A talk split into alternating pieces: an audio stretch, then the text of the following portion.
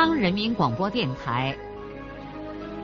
播长篇，体验古今社会；听长篇，品味今古人生。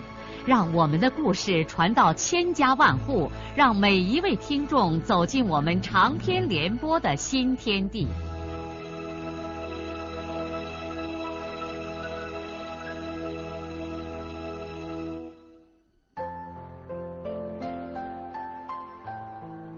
听众朋友，请继续欣赏荣获茅盾文学奖的、由中国文联出版社出版的路遥的长篇小说《平凡的世界》，由李野墨演播。庆祝仪式的准备工作实际上也已经进入了最后阶段。这件事情的总料理是双水村一贯的风云人物。孙玉婷，一来玉婷是少安的亲属，二来她也是村里的领导人之一，又善于搞这些轰轰烈烈的工作。时代变了，玉婷对公众事务的热情没有变，她仍然拖拉着两只烂鞋，在东拉河两岸不停的奔忙。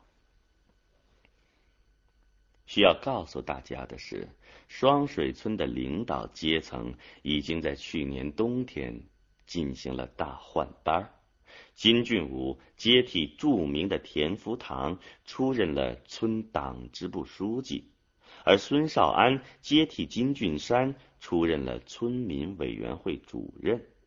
这个变化看起来有点突然，但实际上也很自然。这样，田福堂同志和金俊山同志就成了普通的老百姓了。当然了，如果双水村也设一个顾问委员会的话，他们二位完全有资格当正副主任。不过，玉婷同志非但没有退到二线，反而由支部委员升成了副支书。田海民的委员职务没有变。新任的支部委员有原一队副队长田福高和金家湾入党不久的前地主的小儿子金光辉。光辉进入双水村的政治局，使他们一大家子人都觉得十分的荣耀，就连金光亮都有点巴结弟弟和弟媳妇马来花了。在双水村新校舍正式举行仪式的前一天，大忙人孙玉婷跑前扑后的指挥人做最后的准备。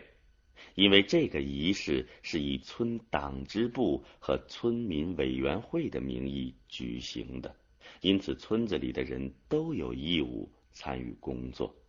此外，大部分人家也都有娃娃上学。村民们对这件事都自动的表现出十分积极的热情，许多人一大早就跑来听候玉婷的吩咐。窑洞式教室布置一新，操场打扫得干干净净，因为上面的领导要来，还因为要破天荒第一次在村子里头拍电视。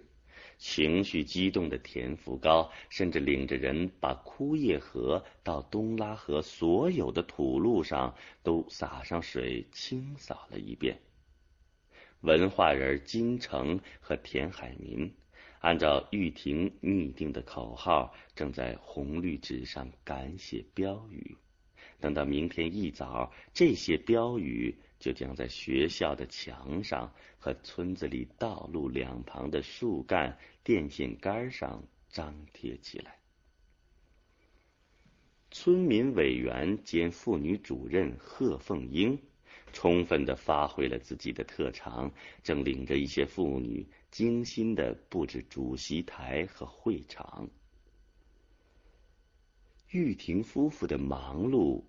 不能不使人想起十年前在这同一个地方召开的那次批判会，想起当年的二溜子王满银、死去的老憨汉田二和下山村的那个母老虎。十年过去了，玉婷夫妇和村民们又在这里忙着准备会场了。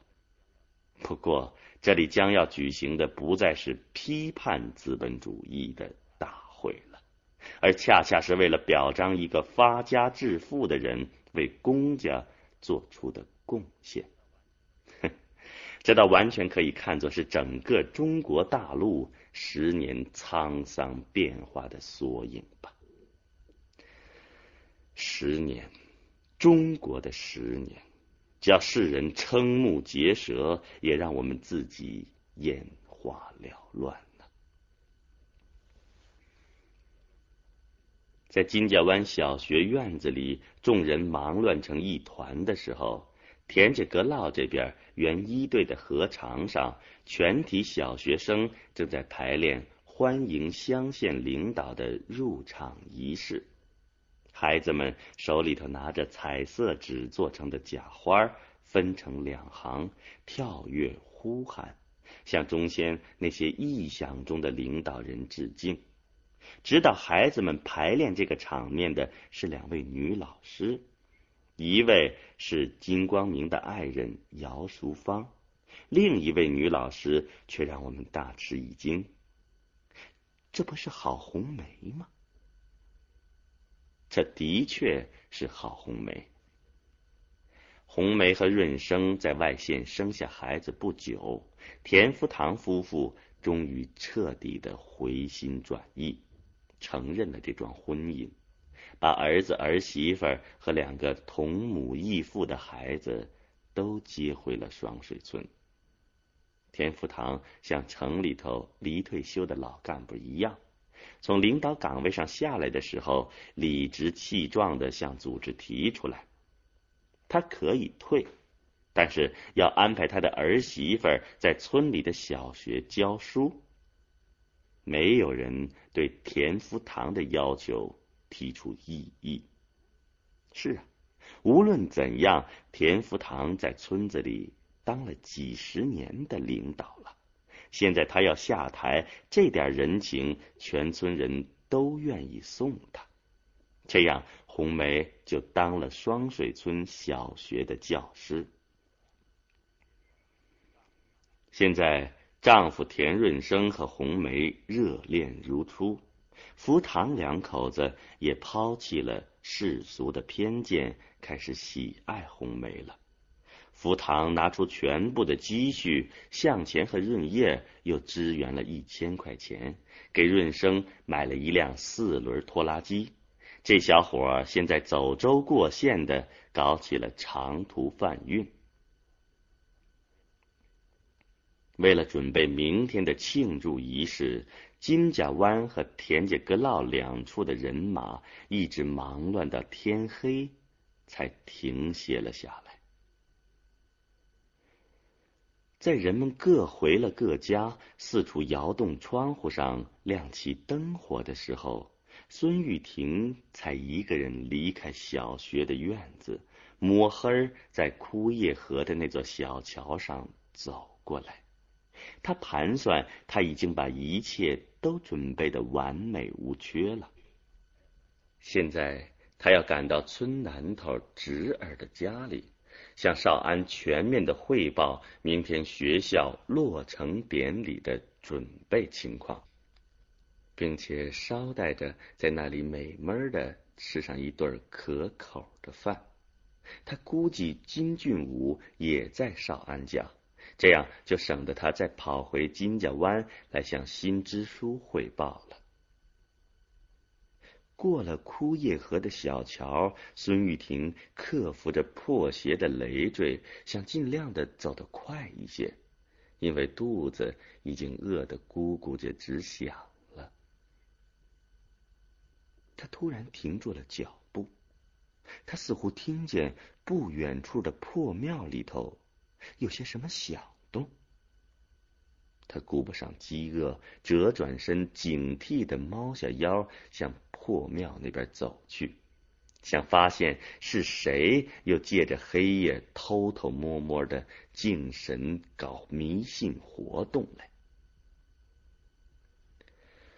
以巫神刘玉生和金光亮为首的庙会，在中途就塌垮了。建庙会的塌垮，在很大程度上要归功于玉婷。在刘玉生等人刚刚把庙里的主神塑造完毕。庙窑翻修了一半的时候，共产党员孙玉婷激愤的自己掏钱买车票，跑到县上把这些牛鬼蛇神告了一状。在乡县有关人员的干涉下，刘玉生等人的建庙活动被制止了。虽然如此，村子里照样有人来到这个破庙，向那个新塑起的偶像。顶礼膜拜，以求消灾免病。庙里不时有香火缭绕，墙壁上挂上了“达报神恩，我神保佑”等红布匾。村子里的其他领导对这件事儿是睁一只眼闭一只眼，唯有玉婷明察暗访，一旦发现谁进了神鬼。重则批评，轻则讲一通当年政治夜校学下的唯物论观点。现在玉婷猫着腰，蹑手蹑脚的来到了破庙前，身子码在烂石片的墙上，支棱起耳朵听里面的动静。可是听了半天，孙玉婷不由得颓丧的悄悄的叹了一口气。原来庙里头竟是他哥孙玉厚。他听见他哥正在向神祷告，让他们老母亲的身体快一点康复。玉婷知道母亲这几天病很重，但是哥哥却偷着求神为老人家治病，这不是？唉。可是他哥是为了他妈呀，他总不能跑进去给他哥也宣传上一通无神论吧？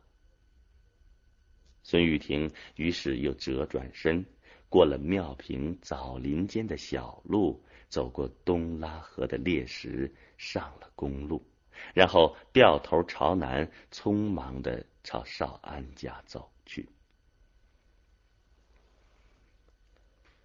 这一天早晨，妙平山那边初升的太阳光芒四射的时候，整个双水村便纷乱的骚动起来了。人们一吃完早饭，就心急火燎的走出家门，婆姨娃娃甚至像过喜事一样穿戴起簇新的贱人儿衣裳。村子里四处都在为双水村小学的落成典礼做最后的忙碌。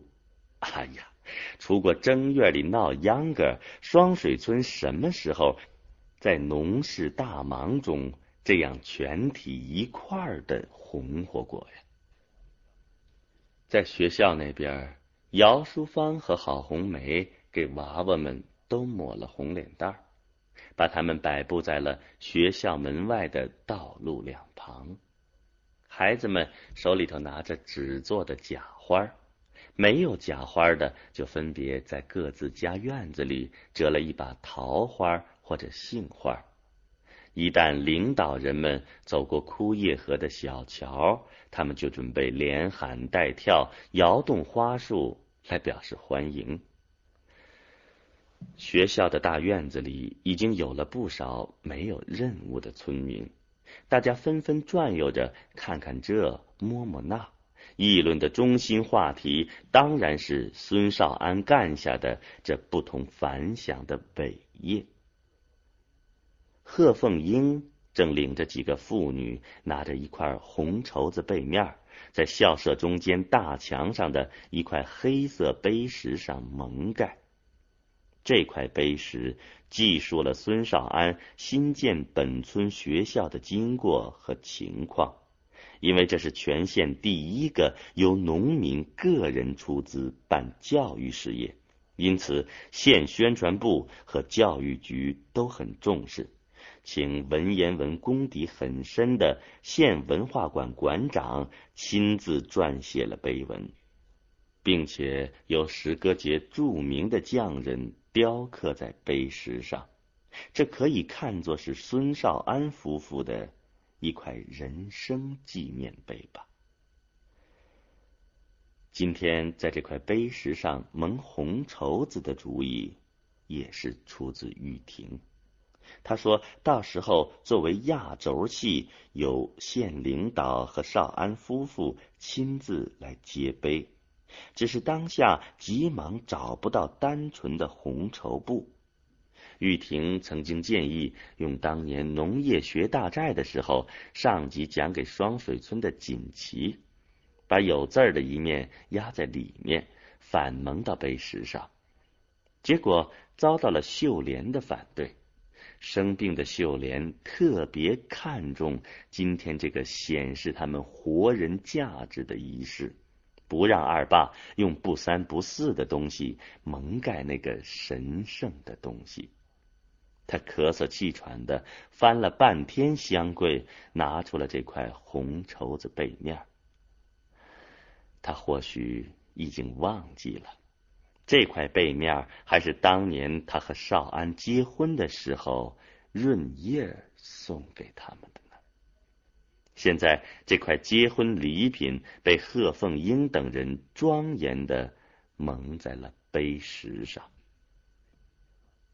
在金家湾小学校这边诸事齐备的时候，田家阁老那面的公路上传来了热闹的锣鼓声。孙玉婷为了烘托气氛，即兴的决定把正月里的秧歌队也拉起来了。等乡县领导人一到，就由秧歌队在前面领头，从公路上一直迎过庙坪；而在金家湾学校那边，又有学生娃们的欢迎队伍，那阵势就很有些蔚然壮观了。这阵儿，田武已经腰扭得像风摆杨柳，手中伞头转得团团飞旋。几十个男女青年紧跟其后，披红挂绿，甩胳膊扬腿，在公路上愈演开了。前一队饲养员田武他哥田四也按捺不住性子，耳朵上拴了两个棉花蛋，装扮成蛮婆，跟在秧歌队尾拧晃起来。其丢丑的神韵，足可以和罐子村的王满银相比。在众人的哄笑声中，已故田二的憨小子田牛也手舞足蹈的跑到队伍中去捣乱。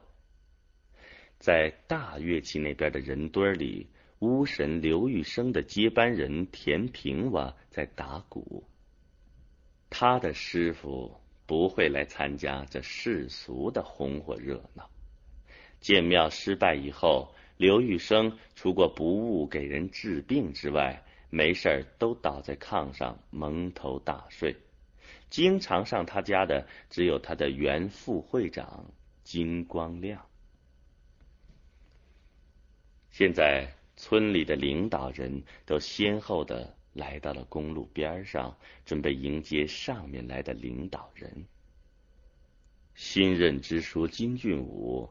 满脸被剃头刀刮得净光，上唇上留着一丝刮破的血痕，潇洒的披着黑布大氅，那派头绝不亚于前支书田福堂。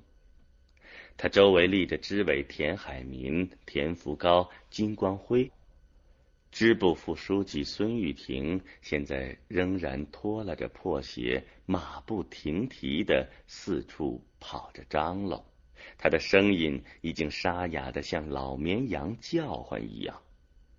双水村当年的头面人物田福堂引人注目的没有露面，不过他的儿子田润生没有去出车，正兴高采烈的在大乐器那边敲锣。在其他人红火热闹的时候，金强遵照岳父的指示，手里提着一桶浆糊，正和小学教师金城一块沿路张贴标语。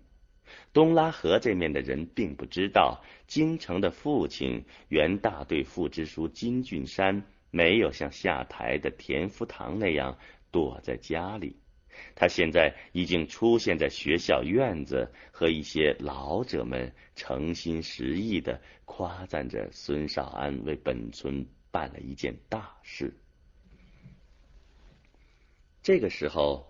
在金俊武和金光亮弟兄几家人的院子里，村中许多的妇女都聚在了一起，忙着准备招待上面的领导人和来宾的午饭。俊武知道少安那面出过忙乱不说，秀莲又生病，因此这顿饭就由他们家来张罗。俊武准备像过事情一样的闹腾一回吃喝。他刚当了村子里的一把手，就有这么多上级领导光临他领导的村庄，不好好的招待一回，他心里头过不去。另外，他也是给他的朋友带面子。他宣布这顿饭是由他和少安共同筹办的。此刻，在这几道院子里忙碌的。除过俊武的媳妇儿李玉玲和光亮的媳妇儿外，还有光辉的媳妇儿马来花、海民的媳妇儿高银花、金强的小媳妇孙卫红和她的婆婆正在监外服刑的张桂兰。金波他妈由于做饭手艺闻名全村，是这伙妇女的总指导。金波他爸金俊海。已经提前退休，大部分时间都住在家里。现在正撵着在公路上看热闹。孙玉厚家第一批出现在公众面前的是他们的亲戚，王满银全家人都从罐子村赶来，专门参加他们家的这场光荣活动。满银拉着狗蛋儿的手，兰花拉着猫蛋儿的手，一家四口人穿戴的像过节一样，来到了人堆里。和他们一块相跟着的是秀莲他爸贺耀宗、姐夫常有林。他们倒不是专门为此而来的，他们是来看望生病的秀莲，却正好碰上了这桩喜庆的事儿。现在玉后老汉儿也出了门，他脸上倒看不出什么特别的激动和愉快。这个活动他非去不行，这是儿子出钱为孙家几代人买来的荣耀啊！不用说，老汉今天将是村中最受尊重的老者。不过少安他妈去不了。他要留下来照看生病的少安他奶，另外少安他妈把小孙女燕子也抱过来了。儿子和儿媳妇是今天这场大戏的主角，他们要双双的出门呢。在孙少安的家里，秀莲和少安还在为穿衣服的事情亲切而友好的拌嘴。生病很长时间而显得有些瘦弱的秀莲，今天情绪格外的好。她已经细心的把自己打扮穿戴的像新媳妇一样。秀莲结婚的时候是很希望的，她似乎说过，等光景闹好了，还要再和丈夫举行一次像样的结婚仪式。那么。这个愿望在今天实现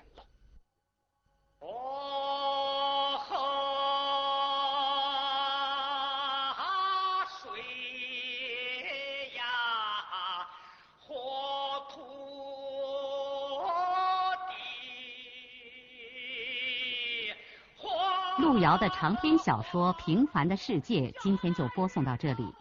您听了以后有什么感想、体会和建议？欢迎来信告诉我们，来信请寄中央人民广播电台听众工作部，邮政编码幺零零八六六，请明天继续收听。节目编辑叶咏梅。